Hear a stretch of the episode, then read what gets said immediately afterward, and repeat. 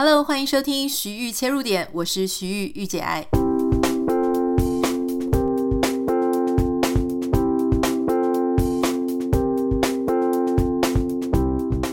欢迎收听今天的节目。今天一开始呢，我想要跟大家分享一个心情哦，这个是我昨天贴在我自己私人脸书，那同时我也有贴在 Instagram 的动态。所以，如果说你还没有 follow 我的 Instagram，我其实还蛮推荐大家可以 follow 一下。我的账号是 Anita 点 Writer，A N I T A 点 W R I T E R 哦。那为什么我会请大家要 follow 一下的原因，是因为我发现我自己在媒体的使用行为上有一些改变，特别是 social media。那大家知道，如果现在过着比以前更加安静、宁静、恬静的生活，我不太确定是因为搬到美国来的关系，可能这是有点关系啦。那或是说年龄 也更加怕吵，或是说对 social media 已经有一点点累，所以我其实有调整一些比重。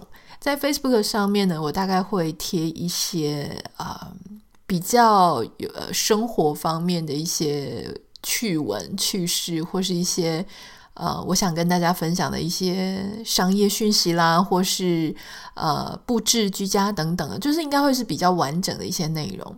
但生活当中有很多的小事、小心情，没有那么组织化的，我可能就会放在 Instagram 的现实动态。我觉得那挺舒服的，就是一些非常小的小屁事啊，你就在贴在上面。那二十四小时之后，它就会消失，也没有什么心理压力。所以我有。极大的内容，极多的内容都是放在现实动态。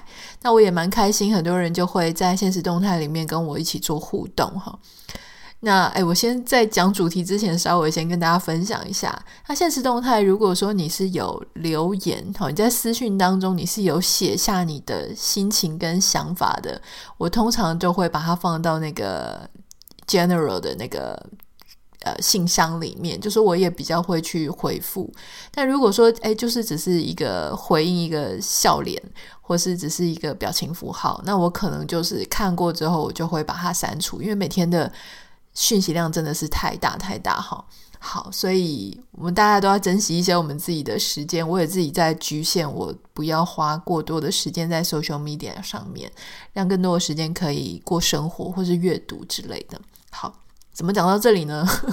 其实我要跟大家分享的就是，我昨天写了一个贴文，在我私人脸书和我的 Instagram 的现实动态，是这样子的，就是在今年，其实台湾的选手表现得非常好嘛，哈，就是我们有历年来最多的奖牌，那当然有一些呼声很高，我们很期许他能够得金牌的，得了金牌，但也有一些呢，诶，就是银牌，或是铜牌，或是没有得牌等等的。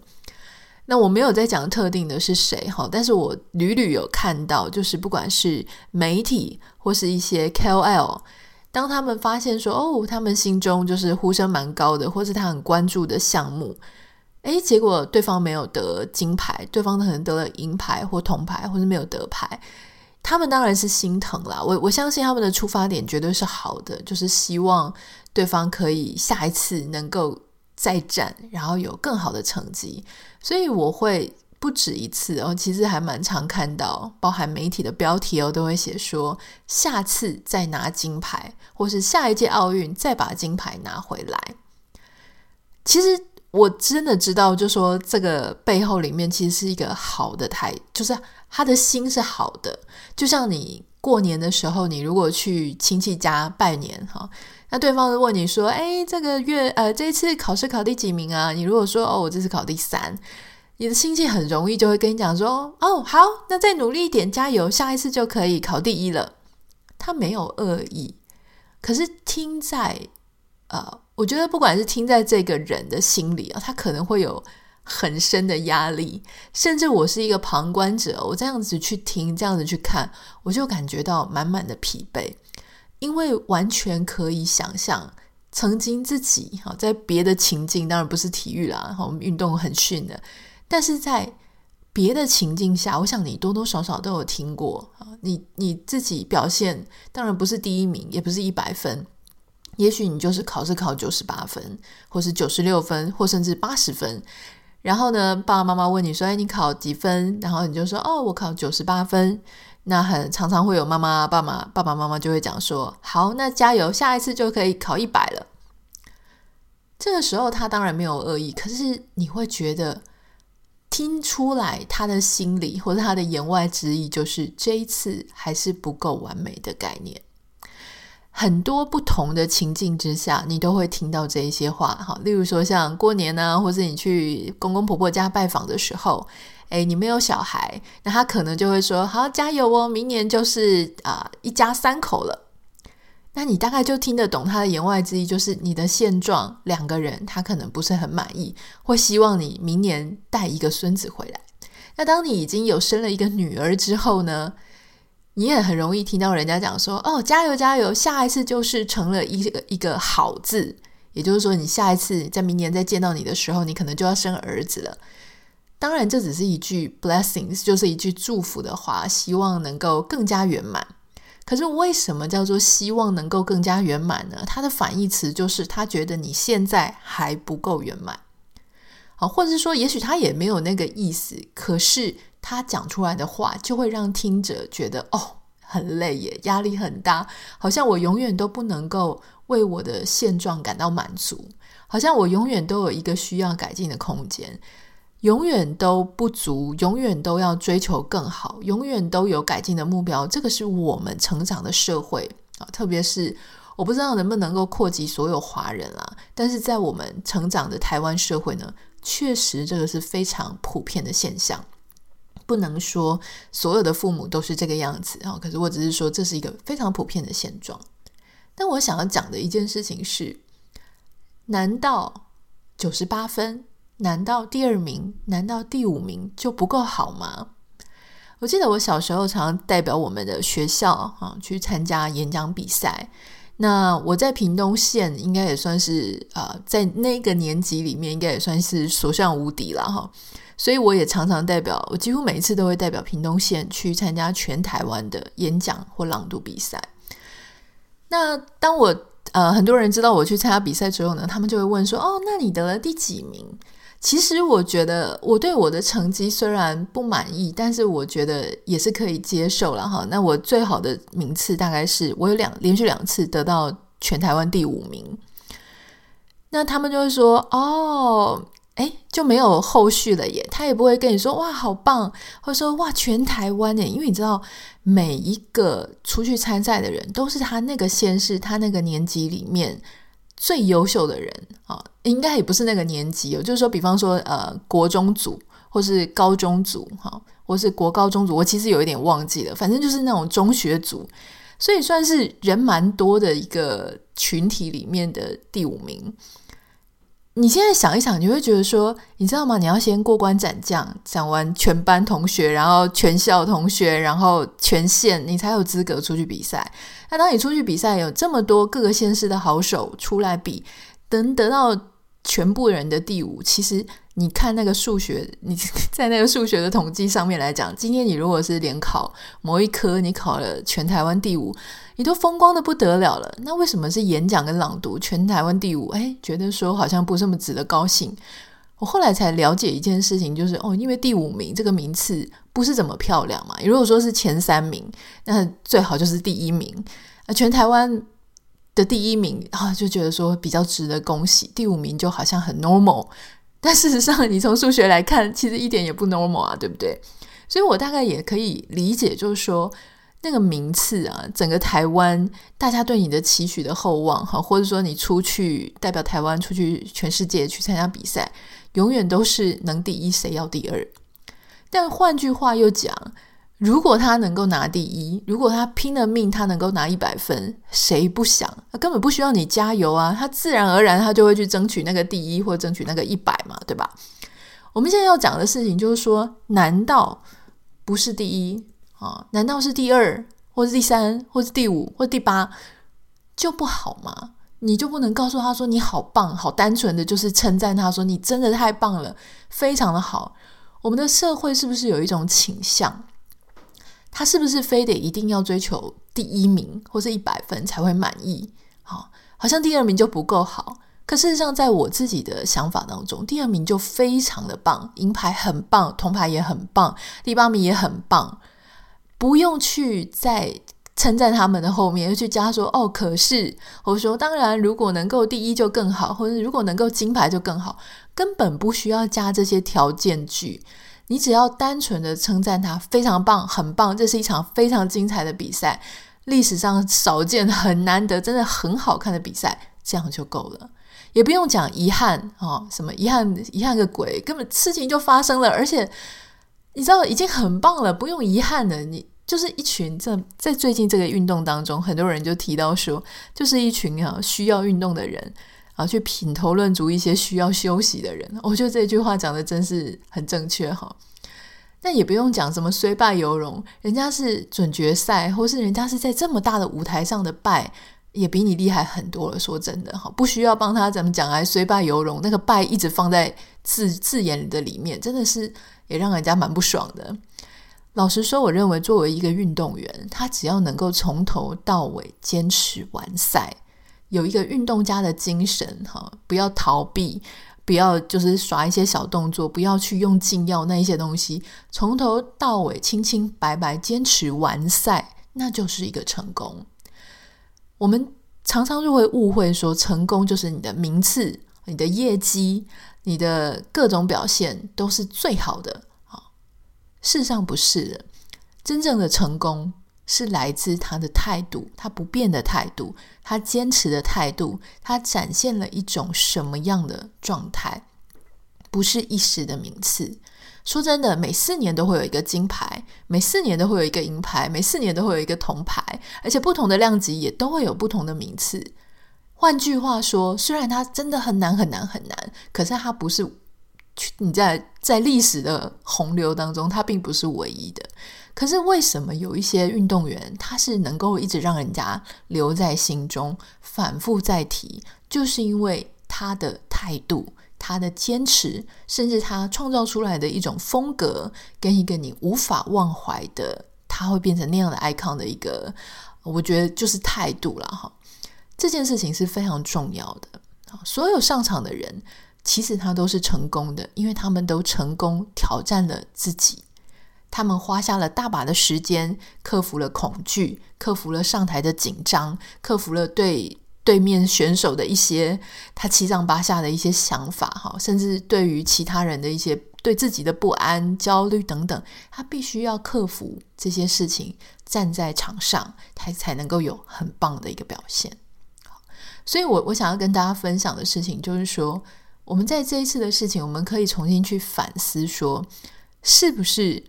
我们的社会呢，可以稍微不要这样子去一直想说哦，如果有金牌就好了，或是下一次再去得金牌。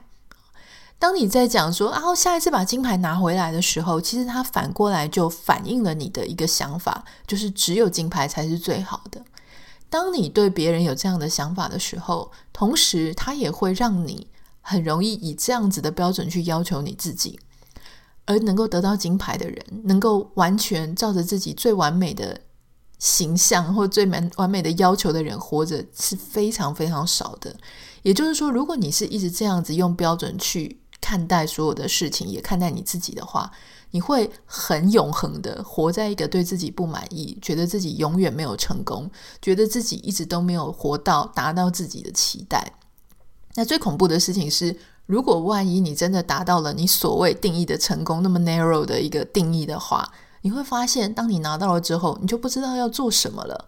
当你得到了第一之后，好，我们就有很多学生嘛，呃，大家都是以第一名一百分为目标。当他真的考到了一百分，当他真的考到了第一名之后，就发现说，哦，好了，我达标了。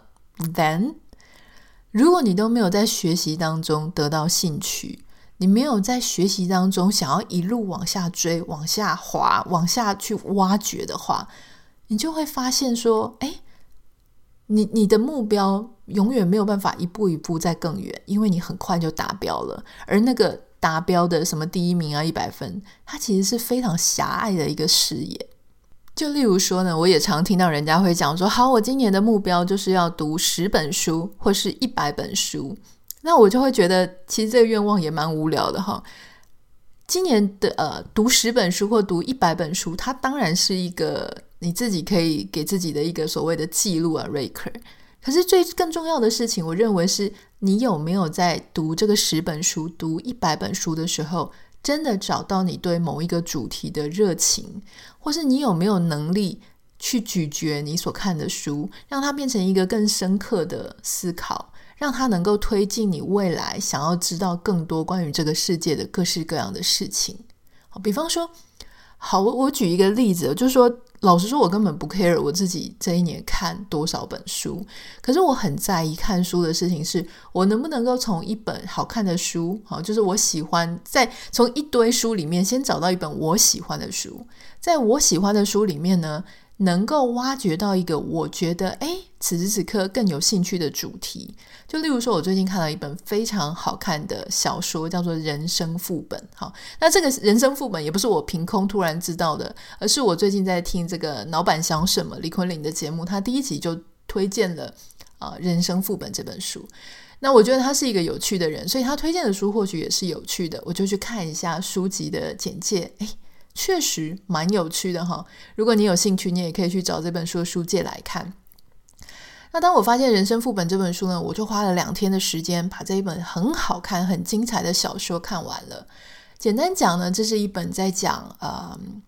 人常常就会一直怀疑说，你如果在你过往的人生某一个点，你所做的决定不一样了，你那时候选了另外一个女人、另外一个男人结婚，或是你那时候选了另外一个事业，你选择继续把博士班读完，你会不会现在的人生有点不一样？好，那这本书呢，它其实运用到一个量子力学的概念，就是呃。以前我们常常在讲三 D，三 D 嘛，好，就是这个长、宽、高，然后有一个立体的维度。那事实上呢，在量子力学界，好，理论物理，他们已经已经认为说，其实是有四度，就是连时间都要把它算在里面。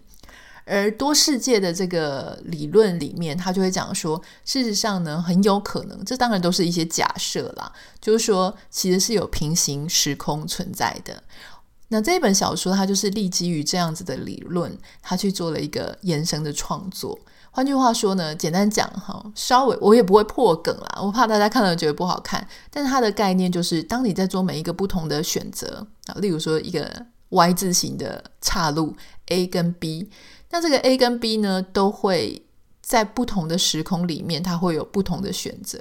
所以人生有无限多的选择，你就会有无限多，有非常多不同的你。存在于这个呃时空当中哈，好，但我们现在所活的是其中一个可能性的一个截面。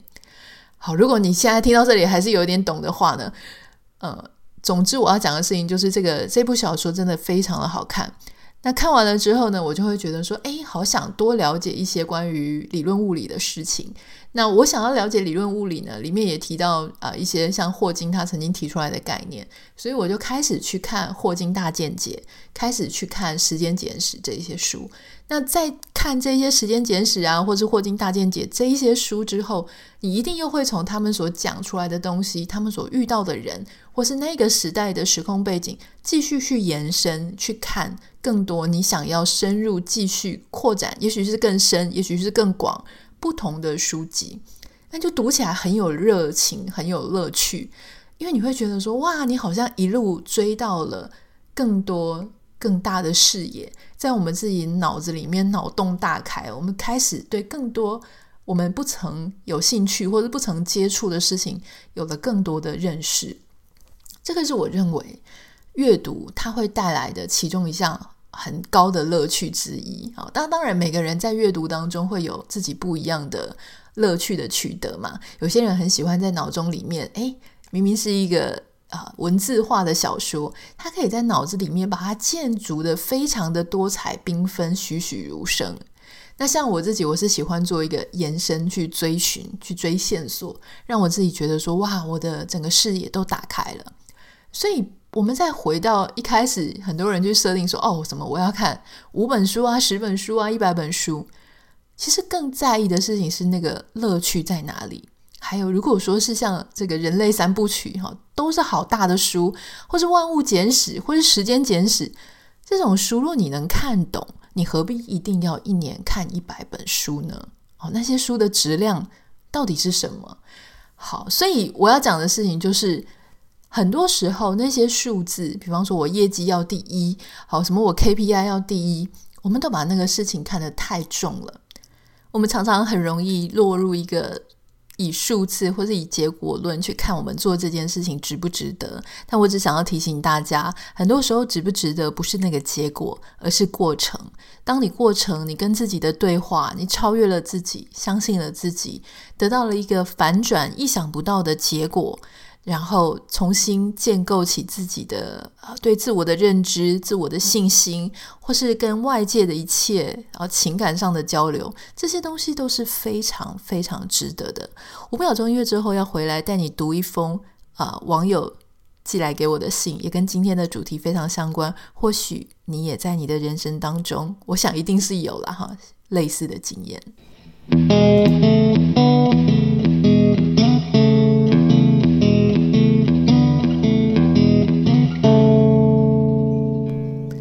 位网友啊，写到 Instagram 我的信箱里面，我觉得很有趣，所以念给大家听一下。他说呢，昨天小戴就是戴姿颖啊，拿到第二名的时候，他的妈妈随口跟他说：“哦，这就叫做不要给太多期望啦，等到下一次吧。”就是他的意思，就是说，好像大家当时给戴姿颖太多期待了哈，结果现在你看吧，要失望了。他说这一句话，他妈妈的口中讲起来，真的唤起他从小到大的一个回忆哦。他说他从小到大呢，做每一件事情的时候，他都会听到他的父母说：“尽力啊，好，反正我不入地狱，谁入地狱啊？你好像没有得名也刚刚好。”他妈妈的意思就是说，如果你好。就是你一定要一定要有一个人没得名嘛，所以你可能就会没得名。就是人家都还没有开始考试，还没有开始比赛，就已经唱衰他，应该是不会得奖了哈。那如果他真的得名之后呢，他父母就会说：“哦，啊也才得一次而已啊，是不是运气太好了？”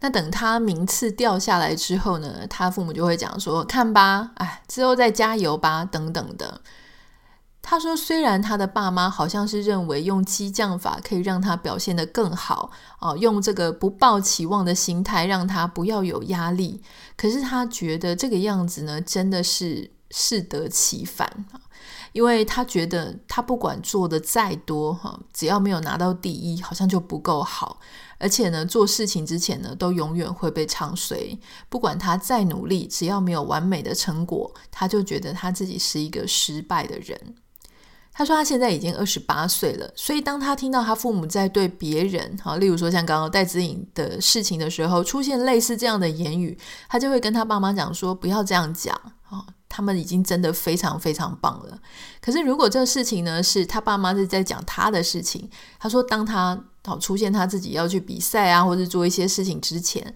他都开始不太会一开始就跟父母讲，会等到拿到结果之后呢，才回报。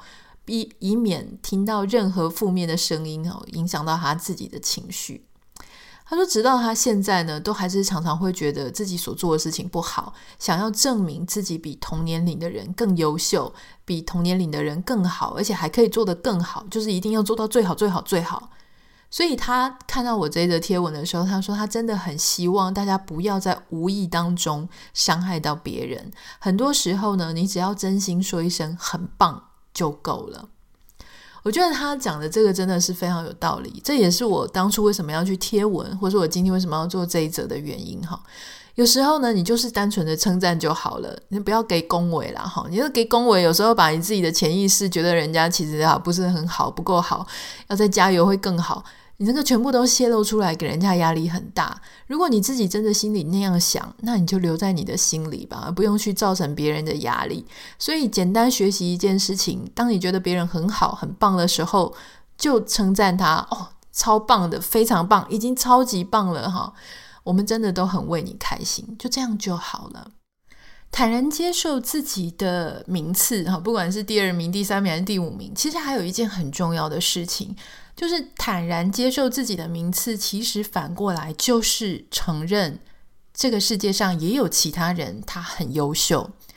我们常常在社会当中，好像喜欢把跟自己竞争差不多的程度的人啊，我们说文人相轻啦，哈，或是说呃，这个要互相嫉妒、互相较劲，真的很少英雄惜英雄。通常都是选手本身，也许是会英雄惜英雄，可是旁边在吃吃面喊烧的人呢，就很喜欢有假想敌。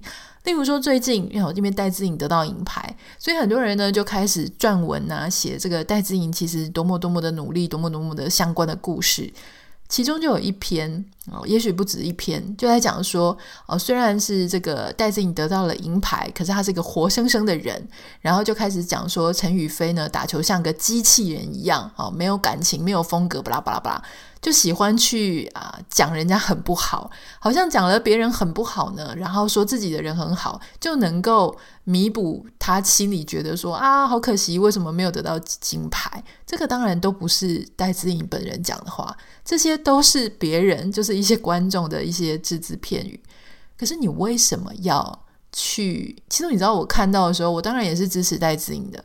可是我会觉得，你为什么要去贬低一个金牌，或是贬低一个其他人？你才能够让自己感觉舒服呢？我们为什么不能大大方方的承认陈雨菲她还也很优秀啊？你想，今天如果陈雨菲她是一个代表台湾出赛的人，你还会讲这种话吗？你一定会觉得说：天哪，神乎其技的这个机器人，然后永远这个完美型的，然后不带感情的哦，怎么的？我我也不知道要怎么形容。反正总之，如果他今天是你的代表队，你不会这样子去嫌弃人家的，就是因为你觉得。他今天是你的对手，所以你就想要各式各样的方式去贬低人家，让你自己舒服一点。这样子的方式去用对比贬低一个别人，抬高自己，这样子的做法是完全不需要的。这个就像当时这个戴子颖呢，曾经有这个中国大陆的媒体哈问他，就说啊，那你接下来会不会很想在赛事里面呢？哈，证明你自己是一个。极为优秀，这个世界优秀的选手戴子颖，他被问了两次，那他只回了一句话，就说：“这种事情需要证明吗？这种事情需要证明吗？”其实有两个意涵。第一个意涵就是我已经很优秀了啊，我还需要证明给谁看吗？我不是已经曾经都已经达到很优秀的名次了吗？第二个可能性是，为什么我运动跟比赛是要拿来证明我很优秀？我不能只是去打比赛就好吗？就这个，其实我觉得后者是比较有可能的。就像很多人如果问你说：“哎，你要不要考个一百分来证明你自己很优秀？”或是“哎，你要不要买一个啊什么宾士车来证明你自己很成功？”或是“你要不要来开个公司证明你很有领导能力？”这什么跟什么啊？就是。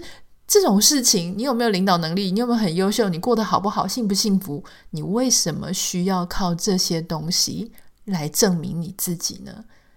而且证明自己怎么样，是证明给别人看，并不是为了自己。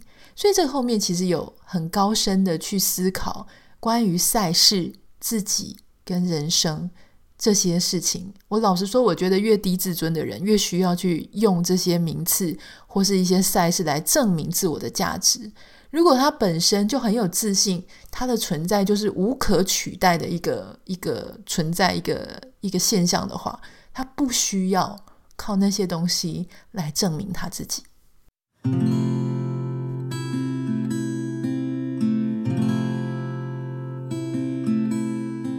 刚刚这个网友他讲到说，那种爸妈喜欢唱衰的，这个其实又是另外一个议题啦。也许我们另外以后再开别集来讲。我其实也常常听到有一些网友，他们也是会写信给我，跟我讲说，哈，很奇怪，不管做什么事情，好，出去找工作啦，换工作啦，哈，然后交到呃家境不错的男女朋友啦，爸妈一定都要唱衰，好，或者去参加什么比赛啊，创业之前啊，爸妈也是跟他讲说，哎呀，反正就是。啊，失败了就当教训喽！诶，人家都还没有尝试，你就失败当教训。好，那你可能会问说，难道你们在这个美国，人家都不会这样讲吗？诶，还真的比较少，好，比较少听到哈。那通常要怎么样赞美人家，好像可以比较单纯的就是赞美呢？通常哈，如果我们有一个很天马行空的想法讲出来。不管是我的英文老师啦，我的邻居啊，我的美国人朋友啦，或者说认识的一些人，他们就是说，哇，听起来好有趣，sounds interesting。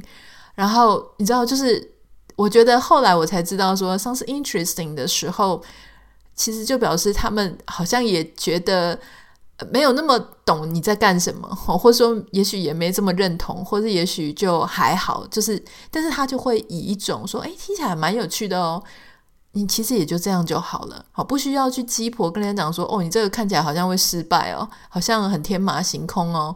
人家也没有问你的意见，对不对？好好，所以我今天就想要跟大家讲说，我们来练习一下怎么样赞美人家哈，赞美的呃，让人家舒服一点、快乐一点。然后我们不要永远都把一定要第一名，好，一定要得金牌，一定要怎样怎样才会更好，一直放在心里，不止让别人觉得压力很大，同时也会对自己哈，就是你会常常会觉得说自己好像不够好。这个完美主义的社会。这个完美主义的标准，我们要试着让它松绑一点。